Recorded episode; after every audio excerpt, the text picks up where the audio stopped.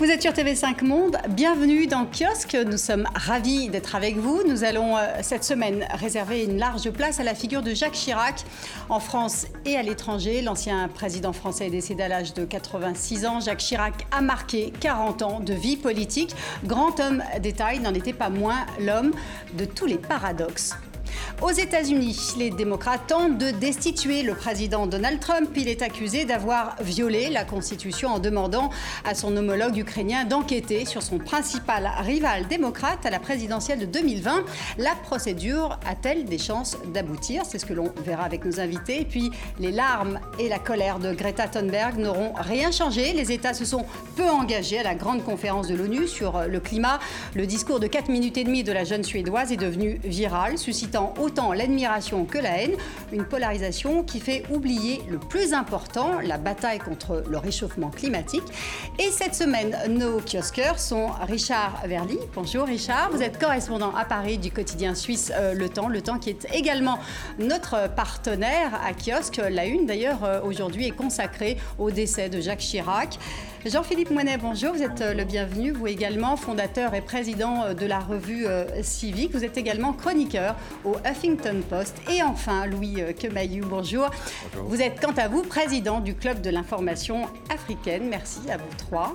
Merci à vous d'être avec nous. Alors Jacques Chirac, avait dédié toute sa vie euh, à la politique, neuf fois député, 18 ans à la tête de Paris, sept fois ministre et deux fois président. Il était le dernier de cette génération de présidents dont le destin se confondait avec euh, celui de la nation. Retour en images sur les temps forts qui ont marqué son parcours politique. Je vous souhaite bien du plaisir et surtout, et surtout, bonne chance pour l'avenir. Pour l'avenir. Image symbolique de cette journée historique. Toutes mes félicitations, le directeur. Bon, messieurs. On reste à l'appuyer un peu plus longtemps. Voilà. Le président Chirac, bienvenue, ami de Bongo. Bienvenue. Bienvenue. J'ai décidé de les reprendre parce qu'il en allait de la sécurité, de la fiabilité, de la sûreté de notre force de dissuasion. What do you want? Me to go back to my plane and go back to France? Is that what you want? Then let it, let them go, and let them do. No, that's no, no danger, no problem. No, this is not a method. This is a provocation. La Coupe du Monde. Et en votre nom à tous, je voudrais leur dire notre admiration. Oui, je suis candidat.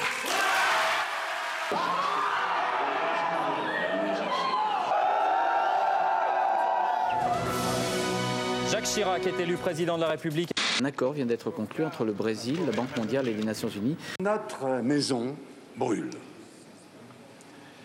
Et nous regardons ailleurs. Messieurs, s'il vous plaît. l'Irak ne représente pas aujourd'hui une menace immédiate telle qu'elle justifie une guerre immédiate. Je peux dire que je voterai Hollande.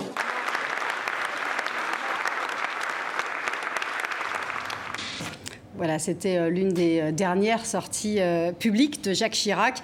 C'est peut-être aussi son dernier acte politique hein, en lançant ce Je voterai Hollande. Jean-Philippe Moinet, on le disait, boulimique, soif en mouvement toujours, plein de vie, mais alors terriblement foutraque. Quel est, à votre avis, le secret de ce parcours hors norme le secret, euh, il en a sans doute plusieurs, mais il y a celui de l'appétit euh, permanent pour euh, la vie d'abord, et puis la vie politique aussi. Et surtout, en fait, vous avez dit, hein, plus de 40 ans d'une carrière qui fait penser aussi à quelque part à un parallèle avec François Mitterrand dans la durée. Tous les deux, d'ailleurs, ont été deux fois à l'élection présidentielle d'abord avec échec, et ont eu deux mandats et donc deux élections avec succès à la présidence de la République. C'est ce qui peut les rassembler, mais il y a d'autres éléments, le contraste aussi de leur positionnement, euh, la variété de, leurs alliances fait que euh, dans les deux cas, il y a, j'allais dire, euh, des, exceptions en termes de personnalité, mais aussi quelque chose de on va dire, sont des terres républicaines euh, à contraste. Euh, je trouve que c'est ça qui, marque euh, Jacques Chirac aussi, avec peut-être des éléments d'énergie incroyable, dévorante parfois, y compris sur sa vie familiale. Hein. Sa femme pourrait en dire quelque chose. Oui, absolument. on, va, on va y côté débordant du personnage. Et puis, voilà, on reviendra sur les raisons du rayonnement d'aujourd'hui. Hein. Un rayonnement en France, avec le recueillement qu'on qu'on voit et qu'on observe et qui va se prolonger ce, week-end, et puis ce rayonnement international qui a aussi quelques clés d'explication. Richard Verly, euh, on a vu euh, la une euh, du Temps hein, qui titre également sur le décès de Jacques Chirac. Évidemment, la une du Temps n'est pas le seul quotidien, mais qu'est-ce qu'il incarnait quel est le point de vue des Suisses sur ce président français qui n'est quand même pas comme les autres? Il avait réussi à incarner à la fois la France et les Français, ce qui finalement est assez rare parce que incarner la France, par définition, c'est la fonction présidentielle. Euh, vous êtes à l'Élysée, vous dirigez le pays, et de ce fait, euh, vous vous exprimez à l'étranger au nom de la France. Incarner les Français, c'est plus compliqué. Or, c'était euh, sans doute l'un de ses secrets par son tempérament, par ses contradictions aussi, qui étaient souvent d'ailleurs des contradictions françaises, toujours tiraillées entre une forme de libéralisme et de volonté de faire du social. il était vraiment à l'unisson de la société de son époque. Et ça, je tiens à le signaler parce qu'il y a aujourd'hui dans cette euh, émotion beaucoup de nostalgie. Pas peut-être toujours de la nostalgie pour le personnage Chirac, mais de la nostalgie pour l'époque, ce qu'il représentait. C'était quand même, ne l'oublions pas, une époque où faire de la politique était très différent d'aujourd'hui. Vous n'aviez pas les réseaux sociaux, euh, vous aviez le contact avec les lecteurs qui primait, et surtout, vous aviez l'archi-cumul des mandats. Parce que Jacques Chirac, ne l'oublions pas, était à la fois maire de Paris, député de Corrèze, il a été président du Conseil général, et donc c'est vraiment une autre politique, ce qu'on appellerait aujourd'hui le vieux monde, mais ce vieux monde-là, il le maîtrisait parfaitement et je dirais dans sa version populaire et dans sa version donnant l'impression qu'il était véritablement au service des gens. Et vous savez qu'aujourd'hui, notamment Gilets jaunes et autres, un des grands reproches adressés aux élus, c'est de ne pas être assez au service et de se servir. Lui, il a, il a réussi ça. Il a réussi à, à laisser penser les Français qu'un élu est à leur contact, les écoute et qu'il est là pour ça. Louis Quemaillot, vous, vous diriez aussi que c'était euh, le plus français euh, des présidents? Oui, je pense que non seulement il était très français, mais il incarnait véritablement cette cinquième République où il a été gaulliste, et ça pour le meilleur comme pour le pire, parce que sur le continent africain, quand il est arrivé à l'Élysée et qu'il a repris Jacques Faucard pour diriger la cellule Afrique, il incarnait tout ce passé euh, où les relations incestueuses entre les dirigeants africains et les dirigeants français étaient décriées. Mais cela mis de côté, euh, je pense qu'il a aussi apporté sa touche dans les relations entre l'Afrique et, la France en essayant de ressusciter un passé où, pendant très très longtemps, on avait eu l'impression que la France ne s'intéressait plus tant que cela à l'Afrique et que, par moments, les sujets qui touchaient à l'Afrique étaient secondaires comparativement aux sujets euh, atlantiques, comparativement à la construction européenne. Et donc, il a remis l'Afrique au centre de l'agenda politique euh, français, ce qui n'est pas rien, et s'est engagé sur de nombreux combats. D'abord celui en faveur de la jeunesse africaine, où il a organisé un sommet euh, à Bamako pour faire entendre les jeunes, pour faire écouter les jeunes, par à la fois les dirigeants d'Afrique, mais aussi les autorités françaises.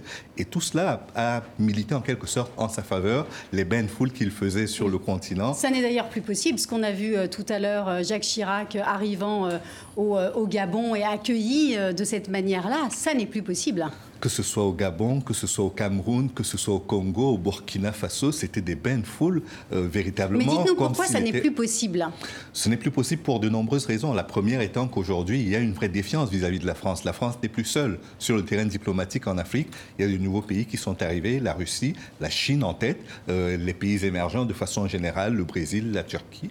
Il y a de nombreux partenaires qui sont arrivés et qui grignotent de plus en plus la place, ce qui rend les, présidents africains moins vis-à-vis des autorités françaises, surtout qu'elles ont conditionné à un certain moment l'aide publique aux avancées démocratiques. Et justement, le, président Chirac, euh, c'était pas trop sa tasse de thé.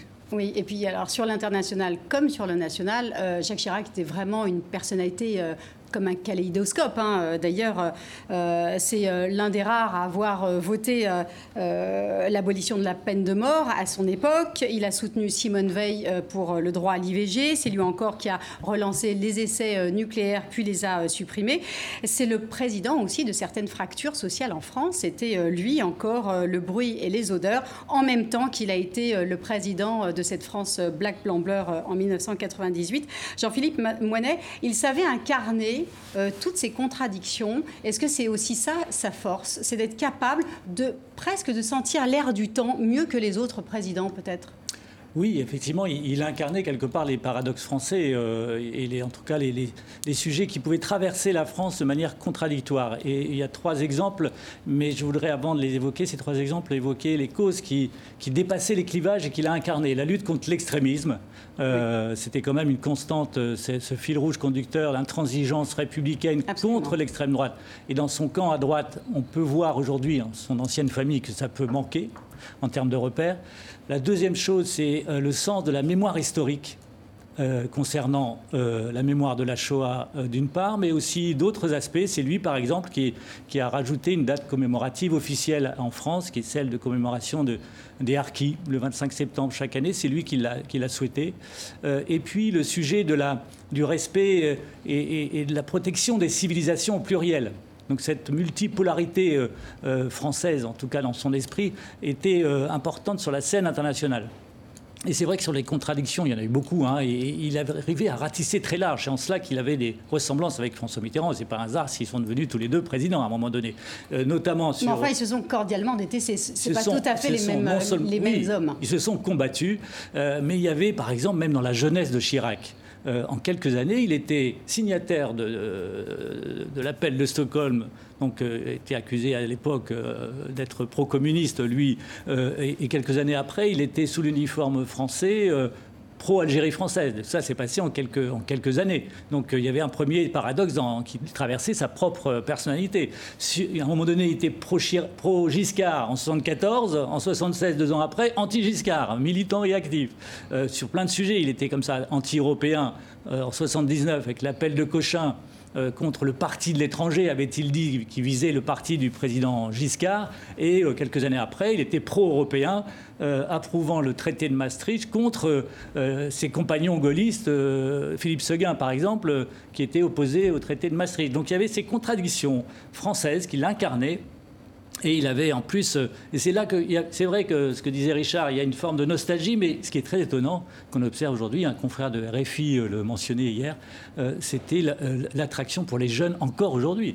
Les t-shirts Chirac, qui n'ont pas connu Chirac homme politique, il y a quelque chose qui se passe dans l'opinion française encore aujourd'hui qui fait qu'il parle quand même y compris à des, jeunes adolescents ou jeunes, hommes, jeunes femmes qui n'ont pas connu Chirac, président de la République, il a transmis une image qui, travaille toute seule dans l'opinion publique française, euh, j'allais dire, et qui fait qu'il est, qui, parle encore à ces jeunes générations. Donc il ratisse très large en génération aussi, ce qui explique sans doute le phénomène d'opinion qui se passe en ce moment en France, qui va durer euh, tout ce week-end, qui n'est, qui n'est pas du tout artificiel, qui est profond. Il y a de la nostalgie, mais il y a aussi de la modernité dans Chirac. Richard Verly, alors euh, finalement, ce Jacques Chirac était-il de droite ou de gauche quand on voit à quel point il a pu ratisser large, avec aussi des prises de position euh, parfois contradictoire, mais toujours avec beaucoup de panache. En posant la question, vous y répondez. Il était en réalité, au fond de lui-même, centriste.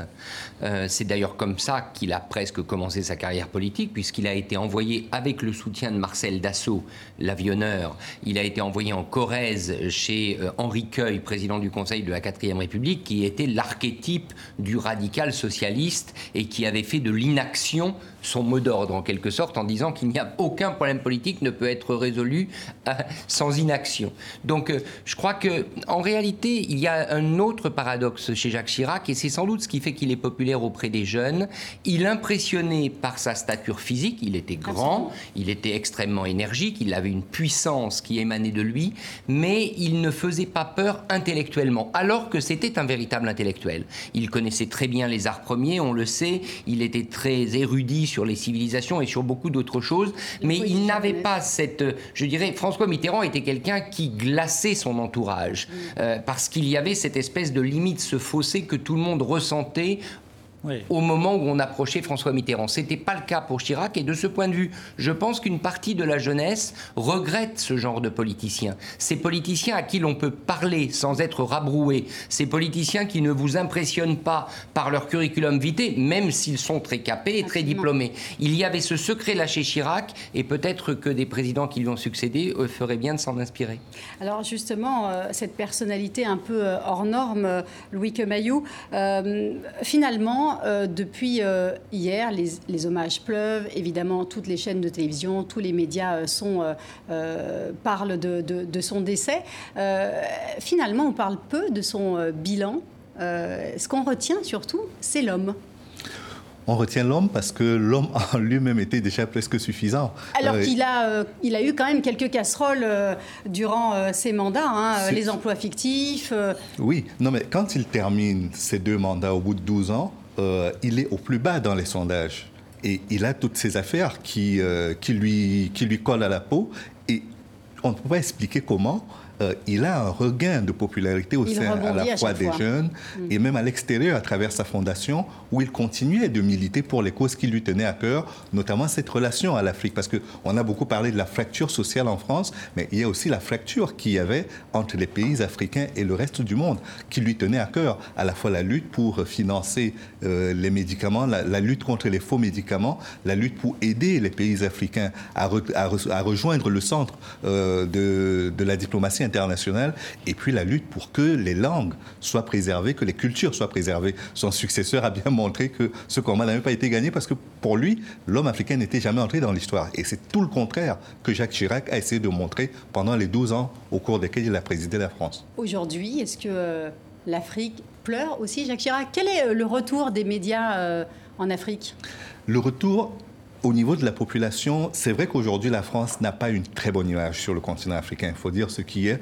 Euh, c'est que la plupart du temps, aujourd'hui, quand on parle de la France, la plupart des gens voient la France-Afrique, ils voient la, question du franc CFA, ils voient la dévaluation qui a eu lieu dans les années 94, euh, et puis toutes ces histoires de, politiciens qui se remplissaient les valises euh, pour se rendre des services sur le dos des citoyens. Donc, en réalité, les nouveaux euh, partenaires qui sont arrivés font presque oublier la France et font qu'aujourd'hui, la France a encore des gages à donner pour reprendre sa place sur le continent africain. Cela dit, quand on a eu un leader comme Chirac qui allait au charbon, qui n'allait pas dans des visites pour faire deux heures et vous parler de chiffres, vous donner des leçons sur la bonne et la mauvaise façon de gérer le pays, ça marque les esprits. Et ça, c'est resté quoi qu'il arrive, c'est quelque chose qui est dans le patrimoine aujourd'hui et que, qu'on l'aime ou qu'on l'aime pas, on le respecte pour la manière dont il s'est engagé de façon ferme et franche. Oui, absolument. Et d'ailleurs, il avait eu euh, cette phrase au cours d'une interview un jour en disant Mais euh, nous avons saigné l'Afrique pendant quatre siècles et demi, je ne connais pas beaucoup euh, de présidents français capables d'endosser une phrase pareille. Absolument. Euh, euh, quelle est votre opinion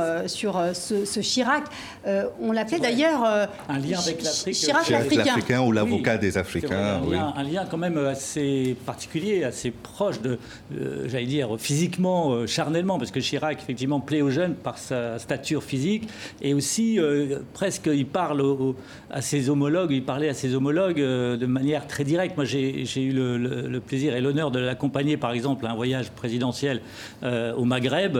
C'était juste après les attentats du 11 septembre. Euh, où il était d'ailleurs le premier chef d'État européen à aller euh, en hélicoptère voir et se recueillir sur les ruines du, World Trade Center à New York. Et, et après, il est parti faire une tournée, notamment des trois pays d'Afrique du Nord. Et c'était très impressionnant de voir la popularité qu'il avait, en tout cas à l'époque. Euh, et notamment euh, Alger, les drapeaux français étaient euh, dans le centre d'Alger. Alors il y avait certes l'organisation qu'on connaît dans ces pays-là, mais honnêtement, il y avait quelque chose qui se produisait. donc il y avait un lien affectif et affectueux, réciproque entre Chirac et l'Afrique.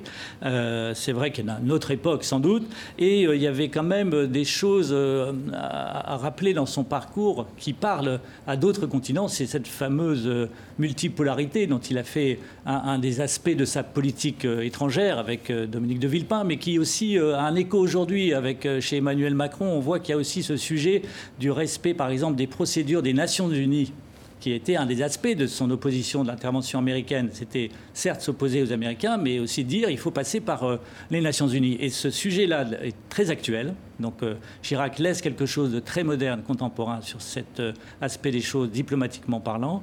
Et autre aspect de son bilan, puisque on l'a évoqué, certains parlent de la faiblesse du bilan et qu'on parle beaucoup de l'homme, mais c'est vrai qu'il a laissé des choses en termes d'intervention on l'a dit, sur l'aspect mémoriel, par exemple, mais aussi sur la laïcité en France. Et ce sujet-là, il a fait un rassemblement républicain qui est ratissé très large sur l'échiquier, en tout cas de l'Assemblée nationale, de la droite à la gauche comprise, pour dire à un moment donné, avec cette commission présidée par Bernard Stasi en 2004 ou en 2003, euh, c'est vrai qu'il fallait euh, prendre à bras le corps ce sujet pour la France et la République française s'est retrouvée dans le propos de Jacques Chirac sur la laïcité. Et je voulais terminer sur le côté militaire, parce que c'est vrai que c'est lui qui a professionnalisé l'armée française. Absolument. Mais il y a aussi sur le souvenir de la Seconde Guerre mondiale ce gel qu'il y avait eu sur les, les, tirailleurs sénégalais, comme on les appelait. Et Jacques Chirac, quelque part, a réhabilité ces, ces différents tirailleurs qui ne venaient pas que du Sénégal, en organisant par exemple la commémoration de, du non pas en Normandie mais en Provence, et en faisant venir sur le Charles de Gaulle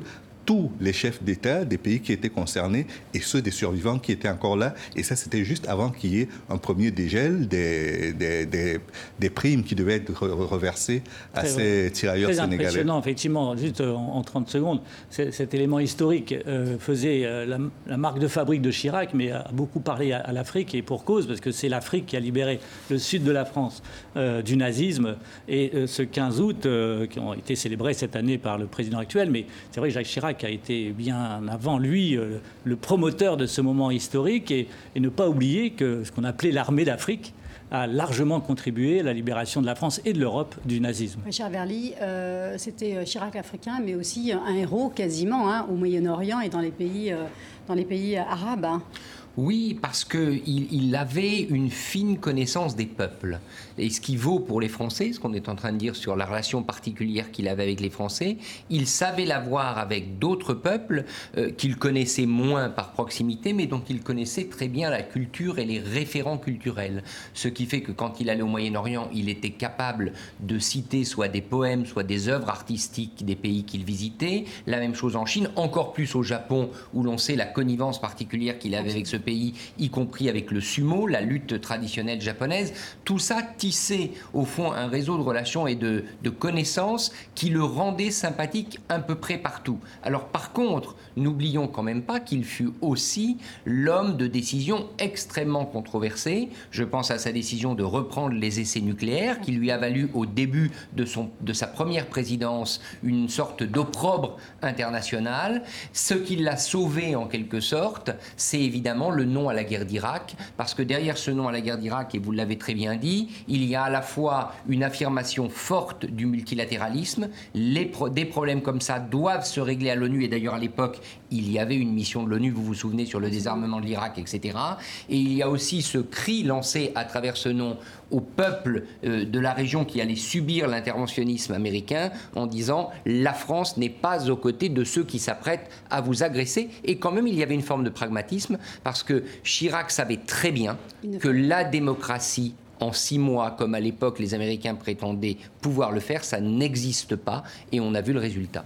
Oui, absolument. Et d'ailleurs, c'est lui euh, qui a aussi euh, eu euh, cette formule. Le multilatéralisme n'est pas un luxe que les Africains peuvent s'offrir. Le multipartisme. Le multipartisme, hein. j'ai dit? Multilatéralisme. le multipartisme, pardon. Alors, l'Élysée euh, annonce euh, une journée euh, de deuil national lundi, pendant laquelle sera également organisée une cérémonie solennelle en l'église de Saint-Sulpice. On verra qui se déplacera. Il n'y a pas d'hommage international, mais peut-être que ça va se transformer hein, en obsèque international avec des chefs d'État. Une minute de silence sera également observée à 15h. Avant cela, un hommage populaire sera rendu aux invalides, et ça, c'était une volonté de sa famille avant qu'il ne soit euh, enterré au cimetière de Montparnasse. Oui, juste un mot peut-être sur la douleur qui a été la sienne. Vous savez qu'il avait une fille euh, malade, euh, qui a été malade pendant très longtemps, qui est décédée en 2016, et d'ailleurs il va être inhumé aux côtés de cette fille. Et je crois que ça, les Français le savaient. on ne connaissait pas les détails parce qu'il restait très secret, mais cette, cette idée qu'un homme aussi énergique, aussi ambitieux puisse avoir une faille personnelle profonde, je pense que ça a contribué à le rendre sympathique. Oui, tout à fait. Ça, ça a même meurtri euh, sa famille, hein, toute la famille Claude, Bernadette Chirac ont été à juste titre, évidemment, meurtris par la, maladie de Laurence, qui est décédée il y a quelques années. Et c'est vrai que cette humanité de Chirac parle aussi par ça, mais et c'est vrai qu'il a su à la fois, pour peut-être conclure sur ce personnage, il y aurait beaucoup de choses à dire, hein, merci de nous permettre d'y réfléchir, c'est que euh, les objets qui ont pu l'incarner, il y, en a deux de, qui sont très populaires, le mot populaire participe de, de sa démarche. La bière, et la pomme. À un moment donné, la pomme, il y a des choses très simples, était le symbole d'une de, ses campagnes euh, électorales. Et c'est vrai que derrière tout ça, et c'est la Provence qui titrait comme ça aujourd'hui, je crois, qui disait que c'était euh, un, faux, euh, un faux franchouillard esthète. Parce que derrière cette apparente simplicité, il y avait beaucoup de complexité et beaucoup de sensibilité, y compris artistique, et on le sait avec le Grand Musée des Arts Premiers. Voilà, si vous nous rejoignez à l'instant, soyez les bienvenus dans Kiosque. On continue de passer en revue l'actualité euh, de la semaine avec Richard Verly, correspondant à Paris du quotidien euh, Le Temps, Louis Quemayou, euh, président du Club de l'information africaine, et Jean-Philippe Moinet, directeur de la revue civique. Je le disais, aux États-Unis, euh, après avoir longtemps tergiversé, Nancy Pelosi saute le pas. La présidente euh, des démocrates à la Chambre des représentants a décidé d'activer euh, la procédure de destitution, le fameux impeachment à l'encontre de Donald Trump. C'est l'affaire ukrainienne qui lui donnera finalement l'occasion de franchir le Rubicon. C'est une blague, une destitution pour ça une blague Peut-être pas, car la procédure de destitution lancée par les démocrates à l'encontre de Donald Trump est on ne peut plus sérieuse. À l'origine, il lui est reproché d'avoir fait pression sur le président ukrainien Volodymyr Zelensky pour nuire à son adversaire et favori du camp démocrate pour les élections de 2020, Joe Biden. Une version expurgée de la conversation téléphonique entre les deux chefs d'État a été publiée par la Maison-Blanche. Elle montre que le président américain demande à Zelensky de s'intéresser à Hunter Biden, le fils du candidat démocrate, en s'appuyant sur ces cinq années durant lesquelles il a travaillé pour une entreprise gazière ukrainienne. Donald Trump a-t-il abusé de sa position à des fins politiques C'est désormais au Congrès de trancher. L'enquête sera menée par un comité, puis la Chambre des représentants à majorité démocrate devra voter la destitution. La dernière étape se déroulera au Sénat à la main des républicains, où les deux tiers des représentants devront entériner l'impeachment. Une composition de la dernière Chambre qui rend une éventuelle destitution très peu probable. Cela faisait euh, des mois que la frange euh, la plus à gauche, euh, d'autres diront la plus radicale des démocrates, réclamait cette procédure de destitution. Il y a eu un précédent hein, avec l'ingérence russe. Pourquoi, Richard, aujourd'hui précisément Pourquoi est-ce que Nancy Pelosi se saisit de l'affaire ukrainienne pour, pour déclencher cette procédure de destitution? Bon, là, la grande différence avec euh, ce dont vous parliez, c'est-à-dire l'ingérence russe, c'est que là, il y a des faits irréfutables. Et d'ailleurs, la Maison-Blanche a publié les extraits de cette conversation. Donald Trump, en effet, demande à un chef d'État étranger d'enquêter sur le fils de son opposant numéro un, pourrait-on dire, puisqu'aujourd'hui, Joseph Biden est considéré comme le, le principal adversaire dans le camp démocrate. Donc, à partir de ce moment-là, il y a, je dirais, sans doute pour Nancy Pelosi, deux lignes rouges qui ont été franchies. La première, c'est que Trump déclare la guerre au Parti démocrate parce que quand vous appelez un dirigeant étranger à la rescousse, c'est une guerre ouverte. Et ça, on comprend très bien que ce n'est pas acceptable. La deuxième chose, c'est que derrière ce coup bas-là, il y en a sans doute d'autres qui se préparent. Et donc c'est probablement une manière pour les démocrates d'engager les hostilités. Vont-ils les gagner ou pas? On voit qu'institutionnellement, c'est extrêmement difficile. On ne sait pas comment ça va évoluer. Il y a une autre difficulté, c'est que Donald Trump antagonise le pays, c'est pas nouveau. Mais cet antagonisme jusqu'à maintenant lui a profité. Et donc c'est très risqué pour les démocrates quand même d'aller au fond mettre maintenant de l'huile sur le feu, de permettre à Donald Trump même si c'est faux, de se poser en victime, à nouveau en victime de l'establishment. Et là, on pourrait voir, compte tenu du tempérament de Donald Trump et de sa manière de prendre les foules à bras le corps, cette campagne devenir extrêmement dure, extrêmement violente, et c'est pas une bonne nouvelle pour la démocratie américaine. Alors la procédure de destitution, c'est une procédure euh, qui n'est pas simplement juridique, elle est aussi très politique, et elle va surtout, sans doute, se gagner au niveau de l'opinion. Et c'est peut-être pour cette raison que Nancy Pelosi a hésité jusqu'à présent, les Américains, peut-être euh, aujourd'hui, euh, sont plus à même de comprendre les euh, subtilités de cette nouvelle affaire. Louis Kemayou, vous pensez que dans cette bataille de l'opinion, Donald Trump pense que lui, il sera plus fort? Je crois qu'il sera plus fort parce que sa communication ne se fait pas sur les mêmes repères que ceux des, des démocrates. Pour lui, la campagne va commencer beaucoup plus tôt qu'il ne le prévoyait, mais on n'est pas si loin que ça du début de la campagne. Sa fin de mandat est presque euh, atteinte, et donc logiquement, les, sénateurs et, les, et les, autres membres du Congrès ne verront pas l'utilité de le renverser maintenant, vu que dans son camp, il garde quand même une assise populaire très forte. Ça, s'il y avait des désistements dans son camp, qu'on avait une majorité de, 10, 20 ou 30 députés ou euh, euh, enfin congressistes ou sénateurs qui se désistaient et votaient avec les démocrates, peut-être qu'il y aurait matière à réfléchir. Mais là, non seulement il garde un électorat populaire très fort, mais son camp le soutient et en plus, les démocrates aujourd'hui ne sont pas au meilleur de leur forme. Même si Joe Biden apparaît comme celui qui pourrait éventuellement tenir le challenge, je ne suis pas certain qu'il puisse véritablement euh, tirer profit de cette procédure d'impeachment. Jean-Philippe Monet, vous, n'êtes pas d'accord? Non, je, pense qu'il y a des points de faiblesse qui vont se révéler euh, chez Trump pendant cette campagne, euh, sur lesquels les démocrates sont en train d'appuyer. Et je pense qu'effectivement, sur le plan juridique, cette procédure ne risque de pas aboutir, sachant qu'on est dans la politique. Euh, On ne sait pas encore ce que va révéler, par exemple, la publication euh, de l'alerte euh, lancée par un membre du renseignement et qui est à la base de, ce, de cette procédure. donc peut-être qu'il va y avoir encore des rebondissements. Oui, il y aura des rebondissements. Il y a des aspects effectivement importants concernant le monde du renseignement américain et puis le monde politique des républicains qui n'est pas toujours, c'est moins qu'on puisse dire, sur la même longueur d'onde que celui de Trump notamment sur les sujets de politique étrangère, notamment concernant l'Est européen, notamment concernant les relations avec M. Poutine. Et là, euh, chez les démocrates, on a vu une offensive se faire sur ce sujet, euh, pas par hasard, parce que ça concerne l'Ukraine, et puis ça concerne aussi une forme de revanche par rapport à l'exploitation qu'a fait Donald Trump des affaires, euh, des mails controversés d'Hillary Clinton, exploitation, surexploitation, avec peut-être des connivences que l'on sait dans les intrusions russes dans la campagne américaine, qui sont certifiées, celles-ci, ces intrusions, en tout cas ces participations à la campagne de déstabilisation d'Hillary Clinton. Et donc, euh, on voit que les démocrates veulent leur revanche et l'auront peut-être. Moi, je pense qu'il y aura des faiblesses de Trump qui est en train d'ailleurs de devoir évoluer, par exemple, sur des points faibles qui, étaient son climato-scepticisme. Euh, l'opinion américaine à droite compris, chez les entrepreneurs américains compris, euh, souhaitent que la lutte contre le réchauffement climatique soit plus importante. Et on voit euh, Donald Trump sur la défensive, finalement, avec cette offensive sur l'Ukraine, mais sur d'autres sujets pendant le début de cette campagne. Donc je ne suis pas sûr que Donald Trump, contrairement à ce qui a été dit, soit gagnant sur tous les points parce qu'il a clivé euh, et parce qu'il est populiste. Je pense que les populismes, à un moment donné, ont leurs limites et ça se voit. Et peut-être, euh, Richard, euh, que ce sera l'occasion aussi pour certains autres prétendants du côté républicain. je pense à Mitt Romney, par exemple, qui, lui, a été l'un des rares, peut-être, durant cette, ces révélations, à dire Ah, là, j'ai quand même, je suis profondément troublé par ce que je lis et ce que j'entends.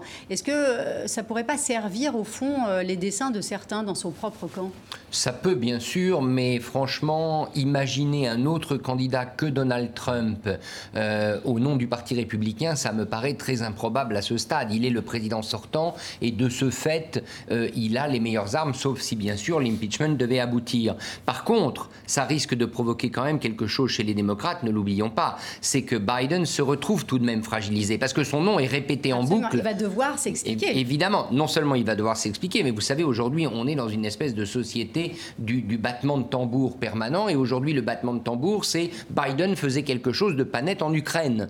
Euh, la famille Biden.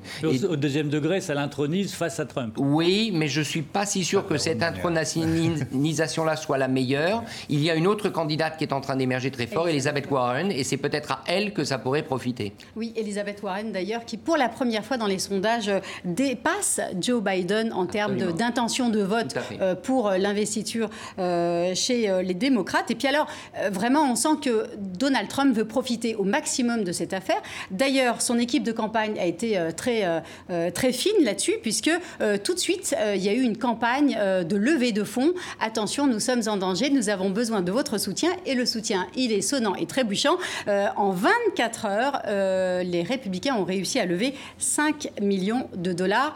Et ça, euh, les démocrates ne l'avaient pas euh, anticipé. Euh, Louis, vous pensez que, encore une fois, il y a, de ce point de vue, de manipulation ou en tout cas de stratégie, Donald Trump, malgré tout, il garde une avance? Je crois qu'il garde une avance, c'est que le, le, simple fait que jusqu'à présent, il n'ait jamais perdu son socle électoral montre déjà qu'il est très solide. En intention de vote, vous parlez il a perdu une élection euh, intermédiaire. Non, non, je veux dire, sur sa personne, là on parle des élections par rapport au parti, mais sur sa personne, jusqu'à présent, il n'a pas perdu son socle électoral. Et ça, c'est un signal très fort. La deuxième chose, c'est que non seulement il communique de façon très généreuse dans les médias, mais il est lui-même son propre média en termes de communication.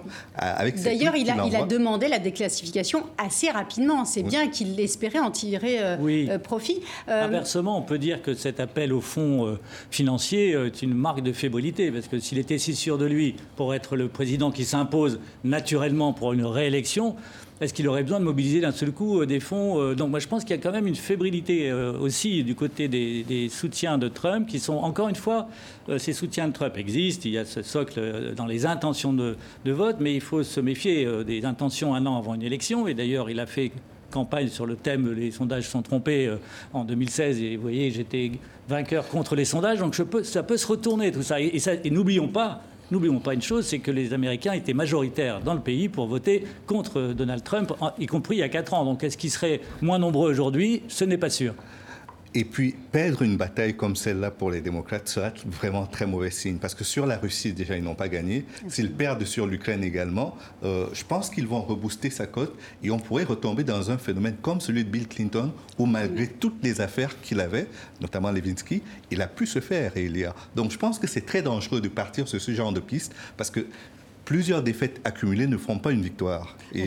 Pardon. Mhm. Euh, Richard, d'ailleurs, Nancy Pelosi, elle, elle a assisté, elle était aux premières loges lorsque justement il y a eu toute cette affaire de destitution autour de, Bill Clinton euh, avec l'affaire Lewinsky. Donc elle, elle sait très bien que ça peut se retourner véritablement euh, contre son propre camp, mais elle n'avait pas le choix. C'était presque l'inaction aurait été aussi tout aussi impardonnable de la part de, ce, de l'électorat démocrate. Sans doute, mais également parce que là, elle, elle est sur une ligne de crête extrêmement importante qui est, euh, utilisons le mot, euh, quelque part la trahison, puisque vous appelez, encore une fois, un chef d'État étranger à intervenir dans vos affaires politiques. Donc c'est très fort. Donc là, je pense qu'il y a, il y a l'espoir vraiment chez les démocrates que ça marque l'opinion américaine sur le thème ce président, l'homme qui est aujourd'hui à la Maison-Blanche, est capable de tout y compris de livrer notre destin démocratique à une puissance étrangère. Par contre, il y a un grand talon d'Achille, c'est que l'Ukraine est un pays qui, vu des États-Unis, apparaît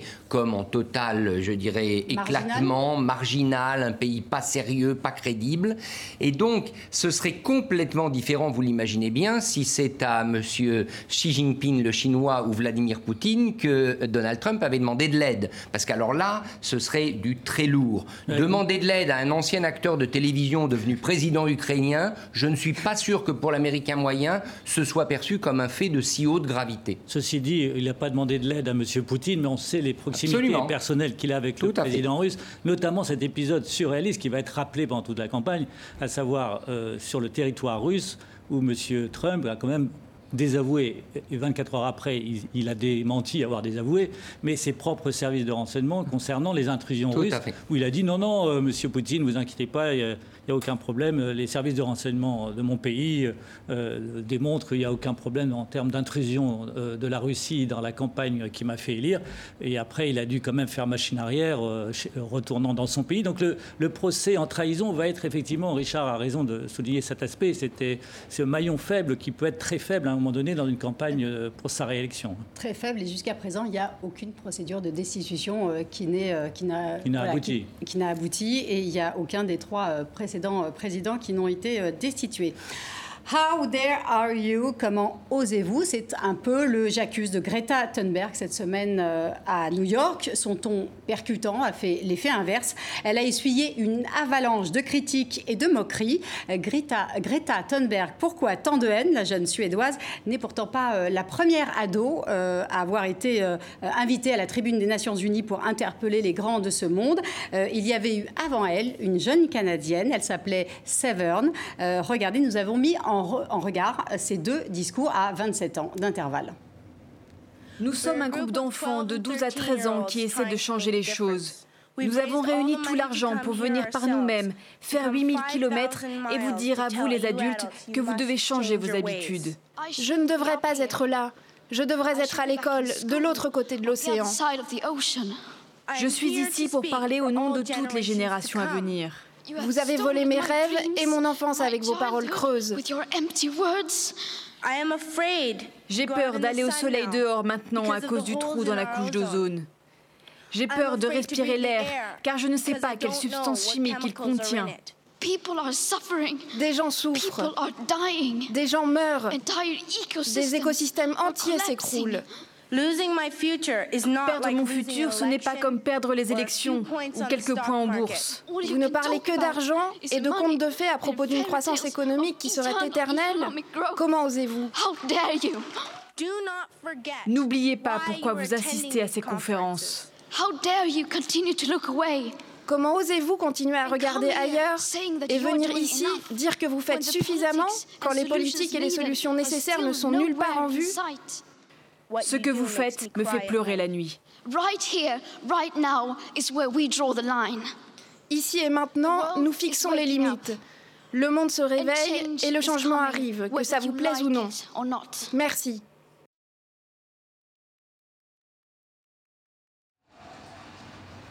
Alors je le disais, 27 hein, ans euh, séparent euh, ces deux discours. Il y en a un, on l'a vu, euh, plutôt policé, plutôt encore gentil, et de l'autre, une ado révoltée au bord des larmes. Greta Thunberg, est-ce que c'est pas 27 ans d'inaction, Louis? Moi, je pense que nos dirigeants politiques et les puissances industrielles qui, qui, sont dans ce monde ont peut-être perdu de vue le fait que nous sommes des locataires on va transmettre cette planète plus tard à d'autres générations et que si on, si on nous l'avait transmise dans l'état dans lequel nous l'avons plongée, euh, je pense qu'on serait très embêté de, de, gérer un tel héritage. Et c'est malheureusement ce qui se profile à l'horizon. Et les interpellations, que ce soit celle de la canadienne ou celle de la suédoise, vont dans ce sens. C'est rappeler au bon souvenir des dirigeants qu'ils sont là pour prendre des décisions difficiles, mais que ce n'est pas un travail au niveau seulement des dirigeants. Ça devrait être un travail collectif fait par tout le monde. Et malheureusement, ceux qui sont le plus capables de le faire ne le font pas aujourd'hui. Ça aurait pu être une Africaine, là. On aurait pu avoir une ressortissante de l'une des forêts euh, qui, aujourd'hui, approvisionne le monde en termes d'énergie. Euh, ça pourrait être l'Amazonie, ça pourrait être la forêt euh, équatoriale africaine. Malheureusement, ce n'est pas le cas, mais on doit revenir à cela. Les plus gros pollueurs aujourd'hui ne prennent pas leurs responsabilités et ne diminuent pas la Louis, d'ailleurs, est-ce que euh, Greta est arrivée jusqu'en Afrique? Non, elle n'est pas arrivée en Afrique encore. Comment vous l'expliquez?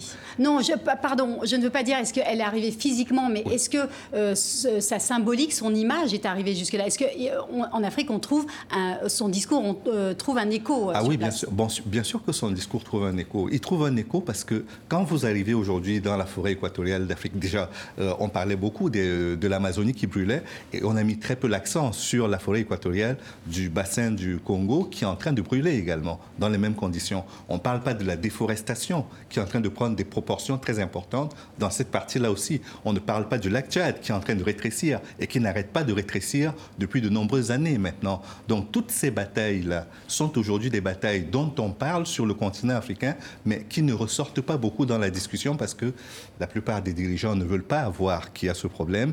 Et soit c'est la corruption qu'il fait, soit c'est le manque de prise de conscience qui fait qu'il ne s'implique pas de façon très active dedans. Mais une chose est certaine, c'est qu'il y a aujourd'hui un besoin non seulement d'avoir des discours comme le sien, mais d'avoir des actions et des actions concrètes.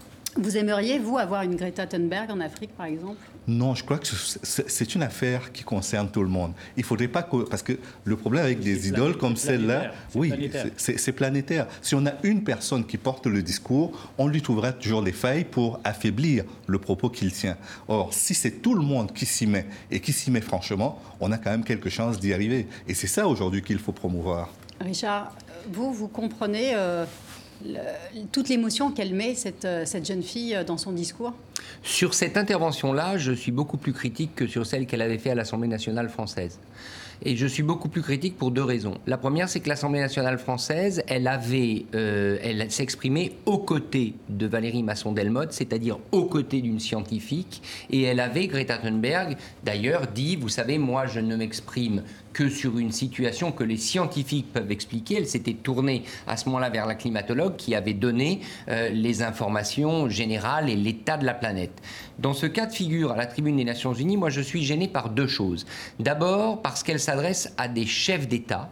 Elle ne s'adresse pas à des parlementaires, elle s'adresse à des chefs d'État pour, certains, enfin pour un bon nombre démocratiquement élus, et elle a un ton certes d'indignation que l'on peut comprendre, mais elle ne les prend pas, je dirais, elle ne les invite pas à monter à bord. Et, Emmanuel Macron a dit qu'il fallait faire attention de ne pas antagoniser. Et là, je pense qu'il met le doigt sur quelque chose.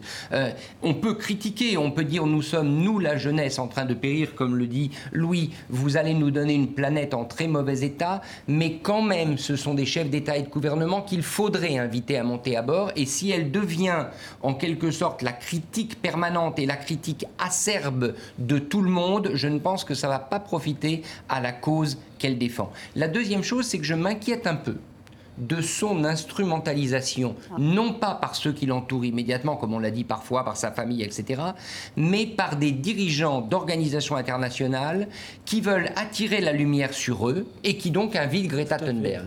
Et là, il faut faire très attention parce que vous savez, le problème de l'ONU, l'ONU est une maison généreuse et formidable, mais ils sont tous à la recherche de lumière, toutes ces organisations. C'est peut-être ce qui dérange, c'est qu'elles, elle y arrive. Elles veulent tous des médias, etc. Et donc, inviter Greta pour avoir la lumière, moi, ça m'inquiéterait. C'est vrai. Jean-Philippe Je suis tout à fait d'accord avec cette approche-là. C'est qu'il y a évidemment une utilité de l'alerte.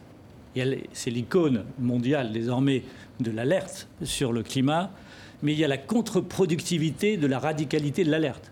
C'est qu'à un moment donné, euh, si elle s'enferme d'ailleurs dans une posture de crispation où ce n'est plus l'écologie euh, dénonciatrice, enfin, le, propos écologiste de la dénonciation, c'est le, propos écologiste de l'accusation une sorte de, procureur d'un seul coup de tous les politiques mis dans le même sac avec une double injustice. Mais alors qui va-t-on écouter puisque non, le GIEC n'est pas entendu, les scientifiques Je voudrais juste finir sur le point où, elle met aussi des, des choses qui n'ont rien à voir dans le même sac. Excusez-moi, mais quand elle accuse cinq pays en mettant la France et le Brésil dans le même sac de la non-action pour le climat, la France, euh, certes, il y a des progrès à faire au niveau français déjà et au niveau international par la France, mais les accords de Paris ont eu lieu où euh, Grâce un peu à la France, euh, d'une part, et sur le Brésil, quand le président français actuel s'organise avec des pays d'Amérique du Sud, le Chili, la Bolivie, pour essayer de, lutter contre la déforestation au Brésil et que le président brésilien dit non, on ne peut pas mettre la France et le Brésil dans le même sac sur le climat. Ce n'est pas possible. Donc, à un moment donné, il faut être pas totalement sérieux. On ne lui demande pas d'être euh, d'être diplômé au bac plus 8 beaucoup, du climat, mais il faut qu'elle essaye d'éviter de, cette, posture euh, qui devient crispée. Et c'est cette crispation qui peut faire euh, être contre-productive sur l'idée civique qui doit concerner les citoyens aussi, comme les politiques, d'avancer d'un même mouvement pour euh, la lutte contre le réchauffement climatique. Vous aussi, vous pensez que c'est contre-productif? Oui, je pense que c'est contre-productif. Elle devrait être dans l'action parce que j'ai vu ces derniers, euh, ces derniers mois beaucoup de mouvements qui se sont organisés dans des villes pour le nettoyage des plages, pour le ramassage des ordures dans les, les villes, les, les ramassages du déchet. Je pense qu'on doit être dans quelque chose de ce type-là. On doit être dans l'exemplarité plus que dans la dénonciation. La dénonciation, nous sommes d'accord sur le constat. Nous sommes d'accord sur le fait que suffisamment d'efforts ne sont pas produits pour sortir de ce handicap-là. Mais la dénonciation stérile, malheureusement, n'apportera pas grand-chose. Et donc, là, il y a consensus total sur, euh, sur la question de, Greta. Attention, parce que je ne pense pas qu'on je pense mais- pas qu'on critique euh, Greta Thunberg en tant que telle. Il se trouve que là, on est, c'est, c'est en train de devenir un système.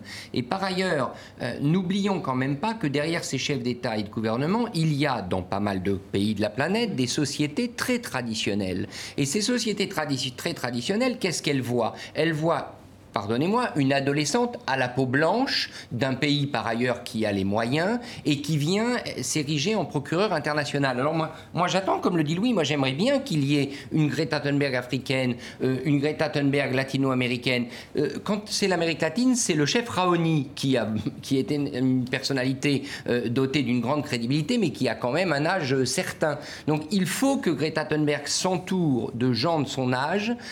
Au fond, il faut vraiment qu'elle joue collectif. Or, peut-être est-elle tentée en ce moment, je ne le sais pas, de jouer individuel et ce serait un grand tort. Elle draine quand même des Oui. millions de jeunes euh, Oui, dans la a- rue, partout dans le monde. C'est assez a- exceptionnel quand même ce qu'elle a C'est réussi à exceptionnel, faire. effectivement, de, de drainer autant de monde. Donc c'est ça qui est positif, c'est que les jeunes se reconnaissent en cette icône. Mais il y a ce sujet aussi qui me qui m'inquiète d'ailleurs pour elle aussi, c'est le côté sacrificiel. C'est qu'à un moment donné, quand elle dit euh, vous m'avez volé euh, ma jeunesse. euh, vous m'avez empêché d'aller à l'école. on a Enfin, envie de lui souvenez-vous dire. de vos 16 ans, euh, Oui, mais c'est un âge où euh, on prend les choses un peu plus à cœur. Non, mais de là à dire qu'on lui a volé quoi Non, on ne lui a pas volé. Elle s'est mise au service d'une cause, c'est très bien.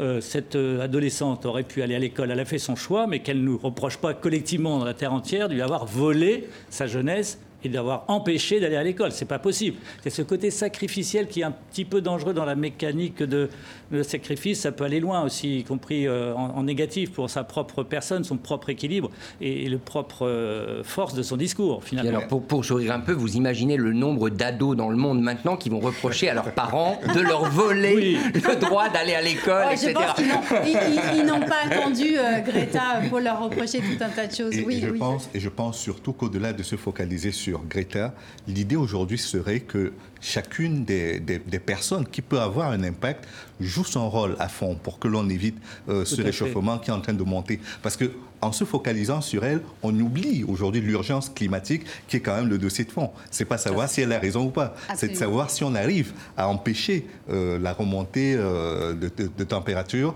euh, qui passe déjà à 2 degrés. Voilà. On, a, on a épuisé nos réserves déjà. Ce serait le paradoxe que Greta empêche de, Mais- de collectivement de bouger, mais on va. Pardonnez-moi, on mais peut bouger euh, sans Greta, on- effectivement.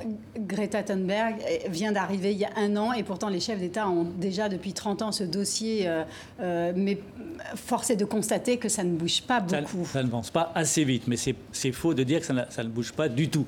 Donc il y a une réalité qui n'est pas la plus simple, c'est de changer notre système de transition énergétique euh, global et euh, de lutter contre le réchauffement climatique. Si c'était rapide et facile, ça se saurait quand même. Louis, un dernier mot. Oui, il y a un principe qui avait été instauré, euh, c'était celui du pollueur-payeur. Je ne sais pas ce que cela a donné. D'ailleurs, pour revenir à Jacques Chirac, il avait instauré une taxe sur les billets d'avion qui devait servir à financer ce, Oui.